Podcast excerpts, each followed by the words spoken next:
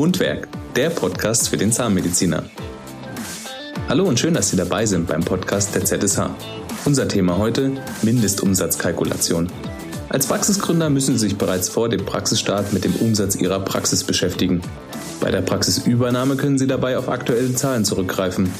Zu den wichtigsten Kennzahlen gehört der monatliche Liquiditätsbedarf, der Kostenstundensatz und der Gesamtumsatz für das erste Jahr. Wie Sie diese Werte ermitteln, erklärt Ihnen jetzt Petra Sauter aus Ulm. Beim Thema Businessplan hatten wir über den Break-Even und über die Mindestumsatzkalkulation gesprochen. Und wie man die ermittelt, das möchte ich Ihnen heute zeigen. Wir gehen bei der Praxisübernahme von folgenden Voraussetzungen aus. Wir haben Mieträume, die vom Praxisübergeber zu übernehmen sind. Wir haben 260 Quadratmeter. Es handelt sich also um eine große Praxis, fünf bis sechs Behandlungszimmer, die einen Mietpreis äh, fest vereinbart haben, indem wir den Mietvertrag übernehmen, also in den Mietvertrag einsteigen können, den aber natürlich neu, trotzdem weiter verhandeln mit Verlängerungen etc. Wir gehen von einem Mietpreis aus von 15 Euro, was sicherlich äh, München Stadtmitte und Frankfurt Stadtmitte nicht widerspiegelt, aber für eine mittlere deutsche Großstadt ist es durchaus ein Mietpreis, der realistisch ist. Also haben wir den Mietpreis somit kalkulierbar. Wir müssen natürlich auch die Nebenkosten kalkulieren. Die Nebenkosten für Wasser, Strom etc. Hier kalkulieren wir im Durchschnitt pro Quadratmeter drei Euro. Wichtig ist es hier zu wissen, haben wir äh, eine sehr ähm, nebenkostenintensive Immobilie, zum Beispiel mit Aufzug, mit großen gemeinen Nebenflächen, ja, die alle nutzen können. Hier ist es natürlich abzuwägen, aber lassen Sie uns einfach mal mit diese drei Euro kalkulieren. Weiterhin ergibt sich natürlich aus der Praxisübernahme auch die Übernahme des Praxisteams, also des Personal. Sie sind verpflichtet, die Mitarbeiter zu übernehmen. Sie sind hoffentlich in der guten, glücklichen Lage, dass die Mitarbeiter auch mitkommen. Und hiermit, wie gesagt, haben wir auch Voraussetzungen, die sich damit ergeben aus den bestehenden Arbeitsverhältnissen. Gehaltsverhandlungen müssen Sie normalerweise nicht neu führen, weil Sie übernehmen die Arbeitsverträge. Es ist aber so, dass die Personalkosten in den letzten Jahren deutlich gestiegen sind und damit müssen Sie sich fast darauf einstellen, dass auch hier der ein oder andere Mitarbeiter auf Sie zukommt und über das Gehalt nochmal beziehungsweise über die Bedingungen nochmal diskutieren möchte. Wir kalkulieren also aus den Daten, die Sie vom Vorgänger erhalten, die Personalkosten, ebenfalls die Personalnebenkosten für Sozialversicherungsbeiträge, die Sie abführen müssen. Die ganzen Unterlagen daraus, die Zahlen entnehmen Sie aus einem sogenannten Lohnjournal, das Sie vom Steuerberater des Abgebers erhalten.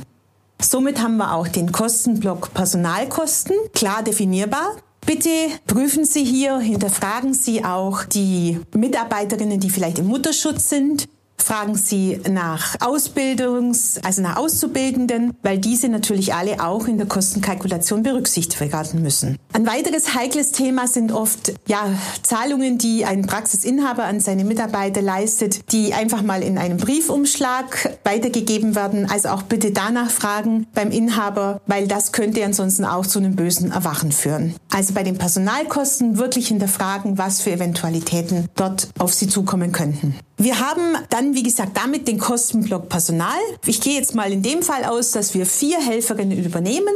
Das sind drei Vollzeithelferinnen, eine Teilzeithelferin und wir haben noch einen Azubi, den übernehmen wir auch. Somit haben wir diesen Kostenblock auch ganz klar definierbar. Aus der Finanzierungsplanung wissen wir, welche Zinsen auf uns zukommen. Wir wissen, welche Investitionskosten auf uns zukommen. Auch die planen wir in dieser Wirtschaftlichkeitsprognose mit ein, sodass wir auch den Kapitaldienst ganz klar definieren können. Aus den laufenden Kosten ergibt sich der Kontokorrentkredit, der von der Zinsbelastung höher ist, ist ein teurer Kredit. Auch den müssen wir in der Liquidität berücksichtigen. Ein Punkt, der für Sie in den ersten Jahren steuerlich sich positiv auswirkt, das sind die Abschreibungen. Abschreibungen erhalten Sie auf die Investitionsgüter. Das heißt, Sie können den Praxiskaufpreis abschreiben, den materiellen Wert als auch den ideellen Wert. Und Sie können natürlich auch die Investitionen, die Sie zusätzlich äh, vorhaben, auch abschreiben. Die Laufzeiten, die Abschreibungslaufzeiten, die weiß Ihr Steuerberater. Wir kalkulieren aber die Abschreibung natürlich auch als kalkulatorische Kosten mit ein. Und dann natürlich auch die Tilgung. Die Tilgung berücksichtigen wir gerne schon zu Beginn, wobei wir ja schon gehört haben, dass die Tilgungen für die öffentlichen Mittel erst nach dem zweiten Jahr beginnen. Aber ich würde, wie gesagt, die Tilgung gerne schon von Beginn an mit berücksichtigen, dass Sie diese Zahlen, dass Sie das auch immer im Kopf haben. Eine Immobilieninvestition, also eine Praxisimmobilie, gleich von Beginn an mit zu finanzieren, ist meist etwas schwierig und nicht immer ratsam. Es kann aber durchaus im Einzelfall mal passen. Das würde ich aber jetzt hier in unserem Musterbeispiel Beispiel noch nicht mit berücksichtigen. Aus diesen Basisdaten ergibt sich nun die Kostenvorschau für die ersten Monate nach Praxisgründung. Und hier nochmal im Detail, also wir haben die Praxismiete plus die Nebenkosten. Das ergibt also die 3.900 Euro plus Nebenkosten von 780 Euro. Haben wir alles berücksichtigt. Wir haben eine Reinigungskraft, die wir noch zusätzlich mit berücksichtigen, die jetzt nicht bei den Personalkosten beinhaltet ist. Wir haben die Personalkosten für die vier Helferinnen. Wir haben die Personalkosten für den Azubi mitkalkuliert. Und somit kommen wir auf Personalkosten von insgesamt 9.150 plus 700 Azubi plus Personalnebenkosten von 2.463 Euro. Also da sehen Sie, das ist Ihr größter Kostenblock zum Beginn und während der Praxisphase und auf den gilt es natürlich dann auch zu achten. Wir haben dann so Nebenkosten, wie das aber auch nicht vernachlässigt werden darf, wie Telefon, Porto, der ganze Verwaltungsbereich. Wir haben die IT-Kosten, wir haben die Hotline-Kosten, wir haben die Wartungskosten, die wir mitkalkulieren. Natürlich auch Instandhaltungskosten. Bei einer Praxisübernahme werden Reparaturen kommen. Sie haben Techniker, Leistungen zu bedienen, was Sie natürlich auch oft schon aus der bestehenden Praxis entnehmen können, wie hoch die Kosten dort waren. Und je nachdem, was Sie investiert haben, was Sie erneuert haben, ist das aber auch ein Kostenblock, der auch empfindlich sein kann. Ganz wichtiges Thema ist das Marketing. Marketing. Da haben wir auch bereits beim Thema Businessplan über die Kosten bei der Praxisgründung gesprochen. Aber wir möchten natürlich auch in der laufenden Phase weiter mit Marketingaktionen planen und auch deswegen wird man fürs laufende Marketingkosten hier einkalkulieren. Dann wird immer wieder das Thema Zeitschriften, Fortbildung auf Sie niederschmettern, niederschlagen. Und zwar, weil Sie natürlich auch nicht nur Sie für sich selber die Fortbildungen buchen werden, sondern auch für Ihre Mitarbeiter und das auch laufend. Also das ist ein Kostenblock, der immer wieder kommt. Natürlich auch das Praxisverbrauchsmaterial, ein großer Kostenblock. Und je mehr Sie zu tun haben, je mehr Patienten, desto größer ist natürlich dieser Kostenblock Verbrauchsmaterialien. Diesen Block können Sie auch teilweise aus den Zahlen des Abgebers entnehmen. Jedoch verwenden Sie wahrscheinlich andere Materialien, möchten vielleicht auch Ihr Behandlungsspektrum erweitern. Also werden wir auch hier für Sie neu kalkulieren müssen und diesen Betrag ansetzen. Ein Steuerberater wird Sie begleiten, der auch Ihre Lohnbuchhaltung macht, ja, der die laufende Buchhaltung macht. Also kalkuliere auch den Steuerberater mit ein. Wir haben die Praxisversicherungen. Ihre Praxis muss versichert werden, weil auch die finanzierende Bank natürlich möchte, dass Sie versichert sind gegen Feuer, Einbruch, Diebstahl, Leitungswasserschäden, Praxisausfall, Betriebsunterbrechung, Berufshaftpflicht. Also alle diese Themen, auch ein laufender Kostenblock, den wir hiermit berücksichtigen. Die KZV, die Kammerbeiträge haben wir mit berücksichtigt. Und dann kommen wir zu dem Block Zinsen, Finanzierungszinsen. Hier haben wir zum einen die langfristigen Zinsen, die wir für das Investitions Betriebsdarlehen berechnet haben, aber auch die Zinsen für den Betriebsmittelkredit, die, wie Sie wissen, höher sind, ja, aus der Kalkulation und die wir in den ersten Monaten natürlich auch mehr beanspruchen. Also deswegen, wie gesagt, ist der, die Zinsen für den Betriebsmittelkredit in dem Fall auch sehr hoch, ja. Aber der wird natürlich dann in den folgenden Monaten etwas abflachen. Wir haben den Tilgungsblock, den wir wie gesagt gleich berücksichtigen.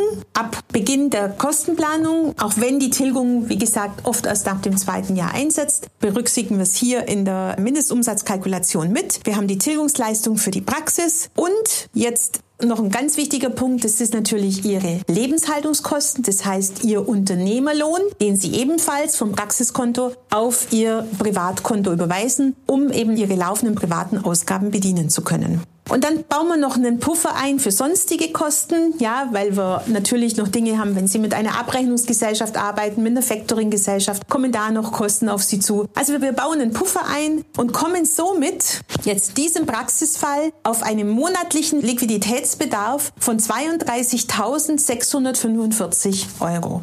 32.645 kalkuliere ich jetzt mal für die Anfangsphase. Es ist eine Praxisübernahme. Das heißt, Sie haben bereits Patienten, die Praxis läuft, Sie fangen an, das Bestellbuch ist voll und Sie starten am ersten Tag bereits mit einem vollen Bestellbuch. Das heißt, die Einnahmen kommen daraus natürlich auch schneller. Deswegen kalkulieren wir bei der Praxisübernahme mit einer Anlaufphase von drei Monaten und somit ergibt sich jetzt die Höhe des Kontokorrents mit 97.000 Euro 937. Davon ziehen wir KZV-Abschläge ab, weil die KZV Ihnen Vorauszahlungen leistet. Die müssen wir natürlich mit berücksichtigen in der Liquidität mit circa 20 Prozent. Und daraus errechnet sich nun der Kontokorrentbedarf gerundet auf 80.000 Euro. Das ist das weitere Darlehen, das wir als Betriebsmittelkredit für Sie mit beantragen müssen, um die Liquidität jederzeit sicherzustellen. Diese Summe von 32.645 Euro ist eine ganz wichtige Zahl, die Sie als Praxisgründer sich merken müssen. Sie müssen wissen, ab dem ersten Monat, wie hoch sind Ihre Kosten in Ihrer Praxis. Mit dem ersten Schritt, den Sie in Ihre Praxis setzen, am ersten Tag, laufen diese Kosten. Die Miete wird abgebucht, die Gehälter werden abgebucht, die Telekom will ihr Geld. Alles wird abgebucht. Und Ihr Konto geht erstmal ins Minus. Damit, darauf sind Sie vorbereitet, damit können Sie leben. Wenn Sie wissen, dass das Ihr Ziel ist, in den ersten Monaten das zu erreichen. Es wird nicht im ersten Monat klappen, vielleicht auch noch nicht im zweiten, aber das ist Ihr Ziel. Das ist die erste Hürde, die Sie knacken. Und diese Zahl, die brechen wir auch noch runter, indem wir sagen, okay, in den ersten Monaten wird geklotzt, da wird kein Urlaub gemacht, da wird, wird nicht eine drei- oder vier Tage Woche gearbeitet, da wird geklotzt. Das heißt, wir kalkulieren mit 18 Arbeitstagen pro Monat und wir kalkulieren mit sieben Behandlungsstunden. Sieben Behandlungsstunden pro Tag. Und diese sieben Behandlungsstunden ist nicht Ihre tägliche Arbeitsleistung. Hierauf kalkulieren wir mal nochmal zwei Stunden bis drei Stunden, die Sie an Verwaltungstätigkeiten, am Praxismanagement nochmal arbeiten. Also, wie gesagt, die ersten Monate sind hart und zeitintensiv, aber Ihr Ziel ist es, diese 32.645 Euro zu schaffen. Was ist die zweite wichtige Zahl, die Sie wissen müssen? Wie ist Ihr Kostenstundensatz? Ja? Was kostet meine Praxisstunde? Ihre Praxisstunde kostet, wenn ich diese Kalkulation kalkuliere, 259 Euro. Dann haben Sie alle Kosten gedeckt. Sie haben Ihre Lebenshaltungskosten gedeckt, Sie haben Ihre Praxiskosten gedeckt aber sie haben noch nicht wirklich Geld verdient. Also 259 Euro ist der Kostenstundensatz, nicht der Stundensatz, den Sie erreichen wollen, um Geld zu verdienen. Trotzdem ist es eine ganz wichtige Zahl, da müssen Sie hin, auch wenn Sie mit Ihrer Rezeptionshelferin Ihr Bestellbuch besprechen, wie das auszuschauen hat, ja, wie man das auch mal wirklich gut strategisch organisieren kann, ist das eine wichtige Zahl. Jeder erfolgreiche Unternehmer weiß, was kostet in seinem Unternehmen eine Stunde. Und das kalkulieren wir jetzt aufs Jahr hoch, weil wir wollen ja auch wissen, wie ist Ihr Jahresziel. In dem Fall kalkulieren wir eben diese 32.645 Euro pro Monat plus die Abschreibungen sind wir bei Gesamtkosten von 353.000 Euro. Und wenn wir jetzt die Kosten kalkulieren, monatlicher Liquiditätsbedarf mal 12, sind wir hier bei dieser Praxis bei einem Ergebnis von 391.751 Euro. Das ist der Mindestumsatz fürs erste Jahr, sodass Sie die schwarze Null erreicht haben. 391.000 äh, Euro. Und diese Zahl, die vergleiche ich immer sehr gerne mit dem Übergeber. Was hat denn die Praxis bisher erreicht? Und je größer diese Differenz ist, ja, also wenn der Vorgänger 500.000 Euro Honorar erarbeitet hat und Sie wissen, ich bin schon mit 391.000 Euro kostendeckend, wissen Sie, dass Sie im ersten Jahr bereits erfolgreich arbeiten können, wenn Sie den Schwung aus der alten Praxis auch mitnehmen und keine Patienten oder wenig Patienten verlieren und viele junge neue Patienten dazugewinnen. Das ist die Break-Even-Berechnung, das ist die Mindestumsatzkalkulation. Es sind ein paar wenige Zahlen, aber die müssen Sie wissen. Fassen wir nochmal zusammen. Drei Zahlen sind wichtig der monatliche Liquiditätsbedarf, der Kostenstundensatz und der Gesamtumsatz fürs erste Jahr, Honorarumsatz, den Sie als Ziel vor Augen haben. Wie man die berechnet, kommen Sie zu uns. Wir helfen Ihnen gerne dabei, das zu ermitteln. Mundwerk, der Podcast für den Zahnmediziner. Das war's zu unserem heutigen Thema Mindestumsatzkalkulation. Mehr Informationen rund um den Beruf des Zahnmediziners finden Sie auch in den weiteren Folgen unseres Podcasts. Und wenn Sie Fragen an uns und zu den Leistungen der ZSH haben, besuchen Sie uns auf www.zsh.de.